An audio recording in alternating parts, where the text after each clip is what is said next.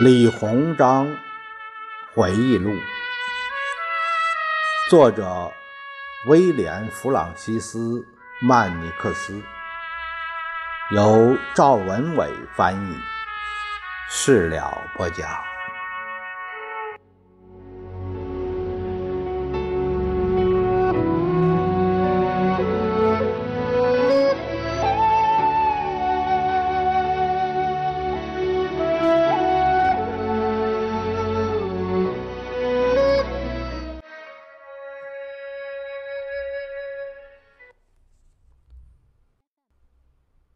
第三章，绞杀太平军。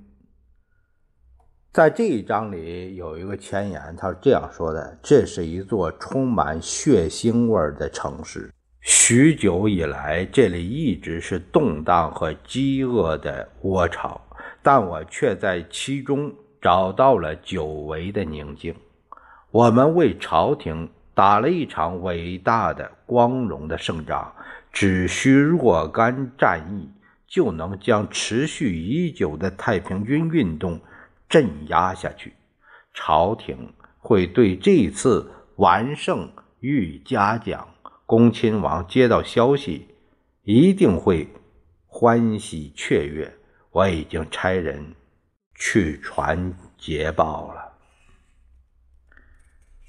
当时，曾国藩是。民团湘军和部分清军的统帅，通过招募谋士和兵勇，将籍籍无名却聪颖超群的文官李鸿章招入藩墓。李鸿章投笔从戎，并参与了镇压太平天国运动。军人的职务。最终让李鸿章接触到了查理·戈登将军，双方彼此信任，两人之间建立了一定的友谊。许多年间，李鸿章对此进行了详尽的记录，丰富的内容足以编成一本书。一八五五年，李鸿章已经三十三岁，尽管如此。他还是怀着少年般的热情，这样描述曾国藩：“这是我有生以来得到最高赞美，也是对我在不同小职位上所从事卑微工作的褒奖。听说曾大人决定将我招至麾下，帮他一起剿灭太平军。”我还不清楚安排我具体做什么，但无论如何，我都会尽力做好。我要努力战斗，因为我讨厌这些太平军，他们有可能毁掉整个朝廷，进军北京，夷平皇上的龙椅。我们必须彻底歼灭他们，赶尽杀绝。我父亲见过曾大人三次，他说曾大人是近几个世纪以来最伟大的学者。曾大人博学多才，见解深刻，同时又是一个明智的管理者，深谋远虑的军事家，不愧为了不起的人物。这就是曾国藩大人，博学、贤明、严厉、勇敢。他的功绩一直被朝野上下传颂，四面八方都是对曾大人的赞扬之声。父亲希望我协助曾大人建功立业。我的家庭背景和曾大人都很相似，但在他面前，我必须保持谦虚的态度，不能班门弄斧。我听说，按母亲和父亲双方溯源，曾大人的家族是安徽和江苏最古老的世家。朋友们也说他有满族血统，因此受到朝廷的偏爱和重用。但后来我得知，这个说法完全错误，因为一千多年以来，曾大人的祖上一直居住在湖南。一八五五年，昨天晚上，我和三个老同学一起吃了饭。他们先是来到我的花厅，呃，这个是李鸿章指的是他在合肥办团练时的办公室。我很快看出他们有意在胡闹，想妨碍我工作。他们也这么做很不对。如果没有正事可干，也不该打扰忙碌的人。阿平对我品头论足，说我衣服质地很好，说我的玉戒指很沉。他说我父亲比我读书那会儿对我宽厚多了。我告诉阿平，我不喜欢他说话的方式，因为他是在暗指我得不到俸禄，或者拿了本不该属于我的钱。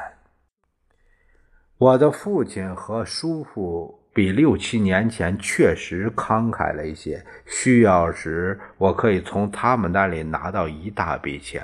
这不是因为他们的金钱观发生了变化，而是知道借出去的钱可以很快归还，并得到一笔丰厚的回报。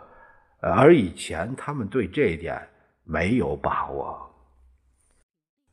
我的社会经验还不够丰富。但是我有一个确定的想法：如果你拥有一定的功底，人们就会愿意帮你，并加上好上加好；如果你没什么，什么都没有，就必须有一个不同寻常的人给予一切。我认为与生活有关的事情都是如此。如果一个学生考试不及格，没有一个秀才或者是进士愿意陪他熬夜读书，给他解释难懂的段落。但是如果他学业优异，名列前茅，所有有学问的人都会出来帮他，让他越来越好。如果一个人身无分文，是一个衣衫褴褛、沿街叫要饭的花子。他很可能一辈子都是这样，因为除了他一样的叫花子，根本没有其他的朋友。如果他想在寒夜里讨一碗汤，或者是过节时买一些好吃的，那些人对他来说根本没有用。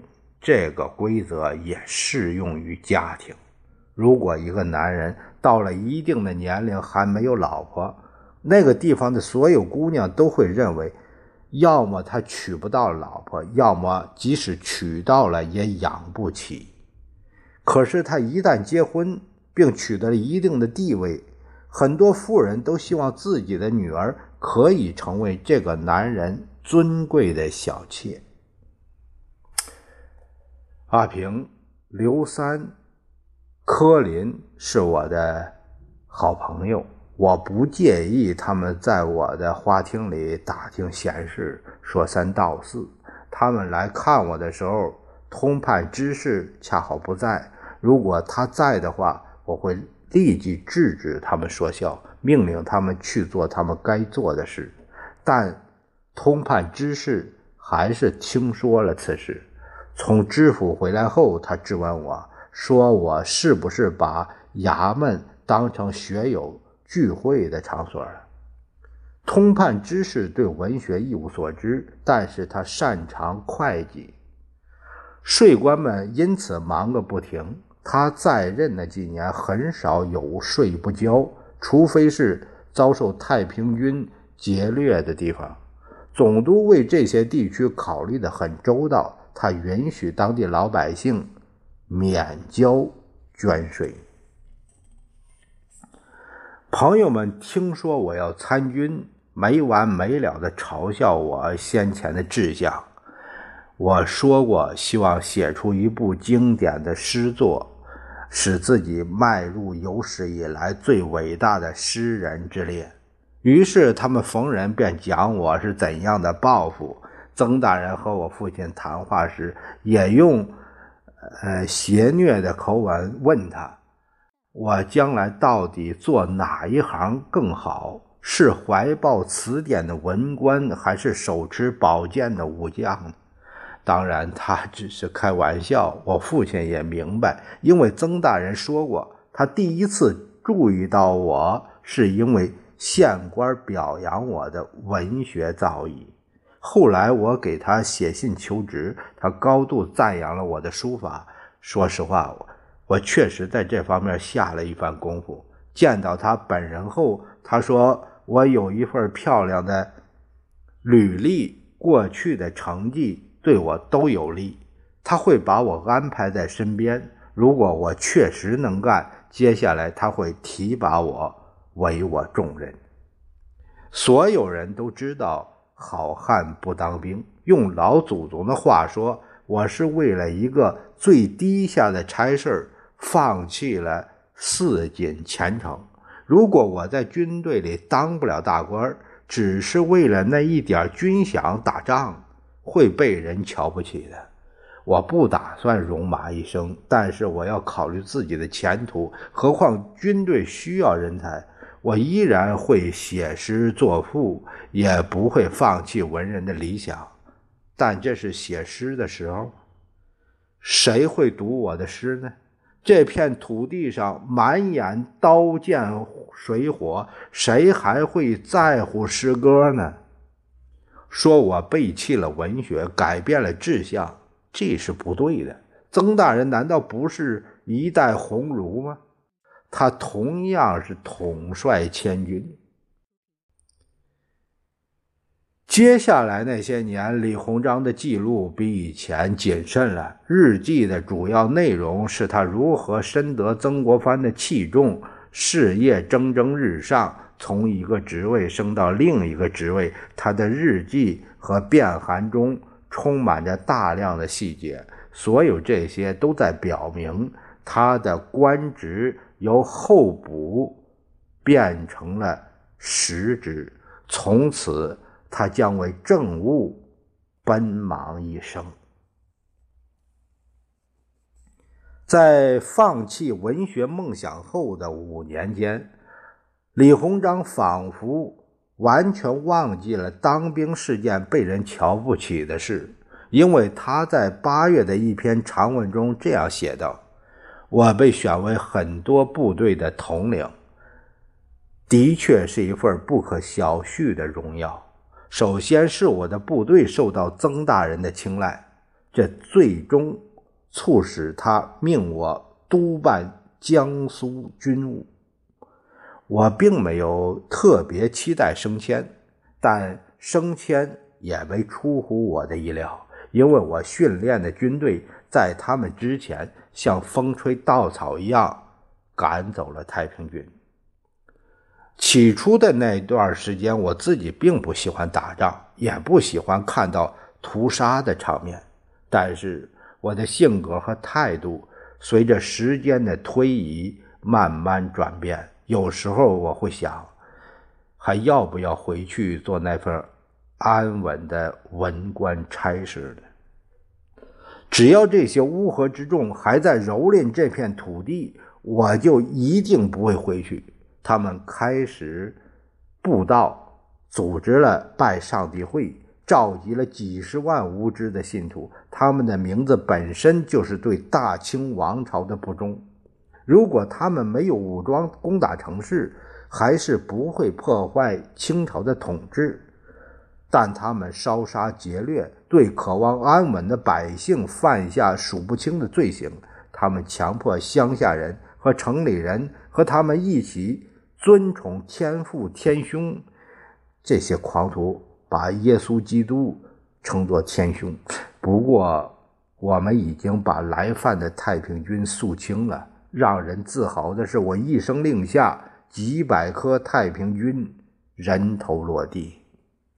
一些浙江的屠户告诉我，因为这些太平军的劫掠，附近已无肉可卖，现有的肉还不够吃一顿的。他们问我能否杀一些太平军囚犯来吃。我告诉他们，我会命我的统领查办此事，补充城市的肉食供应是必须的。太平军控制下的南京也是如此，他们成群结队来到此地，毁坏偏远的区县，四处屠戮百姓。城墙被攻破后，太平军如凶猛的魔鬼涌入城市，杀人放火，无恶不作。这些人全是为非作歹的狠角色，他们的势力分布很广，从广西到长江，最北达到汉口。好几万人高举着所谓天国的旗帜，所到之处城毁人亡。尽管他们拥有很高的头衔，举行许多仪式，却没有组织纪律性可言。他们的领导人洪秀全和他的手下冯云山，不光在邪教上，所有方面都错乱疯狂。他们很快发现自己被围困在南京。他们吐着长舌，口渴的想水喝，因为缺少食物，面黄肌瘦，身体瘦得像竹竿他们不想出城，只敢在长江边的乡下打仗。他们也不愿投降，接受曾大人的安抚。他们就想和许多人待在南京城里，看着清朝忠实的臣民被杀。一天死很多人，直到瘟疫把他们全部消灭，再一船船载走。手下的官兵无数次向我报告南方太平军的暴行，我也亲眼目睹了一些。如果我母亲只是间接听说，或者是在信中读到此事，她是不是会相信呢？但是她。和父亲亲眼目睹了太平军的烧杀劫掠，我们家的宅院，那个我出生的地方，以及我写这篇文字时夫人生活的地方，呃，这个部分已经重建了，仿佛一座道街，被这帮强盗放火焚毁。全国几百个地方遭受了同样的命运。老百姓们被屠杀，因此对这些把活人的身体和死人的尸体堆在一起焚烧的太平军而言，下什么样的命令都不过分。我无法原谅他们，不可能对他们嗜血视而不见。列祖列宗在上，让我把他们赶尽杀绝，或者是流放边疆。一八五九年十二月十二日，今天有人向我报告说，我同窗阿平和他的兄弟在一次口决中被人杀死在郊外。听闻此事，我很难过。阿平好像对太平军的事半信半疑，当着几个当兵的面开了几句玩笑，或者说了说了点讽刺的话。于是他们就把他和他兄弟的尸体挂在了桥上，那些士兵的名字也报到了我这里。我立即下令用同样的方式处置了那些士兵。我不愿意失去好士兵，特别是在这个时候。但是死一两个人没什么大不了。一八六零年四月十六日。夫人生了一个男孩，我很高兴。我希望他在将来有所成就。一八六零年六月十六日，太平军的头领们想谋杀我，他们在太仓用同样的方法害死了我的兄弟。但是我血气方刚，头脑灵活，足可以打败太平军和他们的头领。同一年的同一月。李鸿章第一次提到了常胜军，第一次提到了查理·戈登上校和英国军队。后来，戈登成为这支军队的统帅。李鸿章的淮军协同常胜军作战，在浙江、江西取得了一连串的胜利，将太平军的力量全部瓦解，清政府才恢复了对整个地区的统治。与此同时，李鸿章得以擢升，督办两省军务，并署理两江总督。不久，在曾国藩的极力推荐下，朝廷颁发圣旨，李鸿章正式出任两江总督。他写道：“我从不认为鼓励洋人干涉朝廷内政是好事。就算我在倾诉叛乱这些年握有足够的权力，我不会奏请朝廷允许英法派兵参与评判。曾大人是一个有大智慧的人。”他是我最强有力的拥护者，毫无疑问，这是正确的。但是与此同时，这些洋鬼子是否会经常引发类似的麻烦，并找到充足的理由介入此事，因提供援助而为自己的国家提各种要求呢？大家都知道，他们确实帮了大忙，特别是英国人，在过去的四年里，他们。为了援助我们，派出了很多训练有素的士兵。这些洋人在没有喝酒的时候，他们是优秀的战士，值得尊敬的人；但是喝醉的时候，他们既不喜欢也不尊重清军。每攻下一座城池，爱国的清兵需要花很长时间管束他们。他们见什么吃什么，见什么喝什么。我交给松江的吴旭一笔钱，叫他和美国人华尔平分。华尔正在积极为我的常胜军募兵招勇。我向总督推荐这个人做常胜军的统帅。我还没有见过他，但是听说过他的战功。我相信他是一个勤劳肯干、勇气可嘉的人。一八六一年一月五日，松江被太平军攻占，必须不惜一切代价将其收复。我命令吴旭和华尔立刻前来与我商量此事。常胜军已经很多天没打仗了，也许这支部队应该再次由我亲自调遣。我本想休息几个星期或者几个月，打了这么多仗，我浑身酸疼乏力。但是他们在休息时比作战时吃的还多，闲散下来，士兵们变得懒惰叛逆，希望别人把饭送到嘴边做到这一点需要许多伙夫提供服务，而且购买食物的费用也难以承受。此外，无事可干的时候，他们变得非常过分，无法无天，还想拿到更多的赏银。我想，最好还是让他们打打仗。这样一一到晚上，他们就想睡觉，而不是鬼鬼祟祟四处给军队惹麻烦。一八六二年十二月，李鸿章这样写道：“糟糕的是，我听说还没有找到接替华尔当管带的合适人选，试过几个都不行。华尔是一个精力充沛的斗士。”如果他还活着，将对大清国很有利，也会给他本人带来很多荣誉。无论到哪里，他几乎每战必胜。他的名字令太平军胆寒。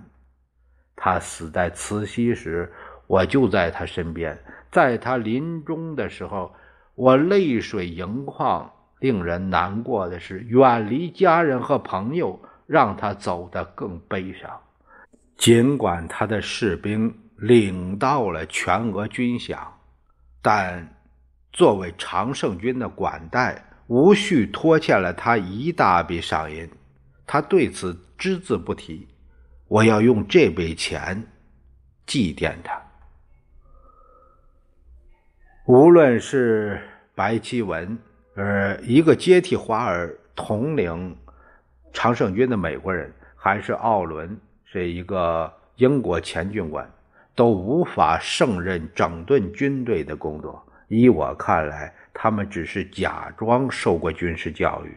因此，我同意让他拥有一份优秀履历的库克少校统领，看看他的表现如何。我的两只脚很不舒服，去年摔过一次，后背也使不上劲儿，否则我会亲自上阵指挥。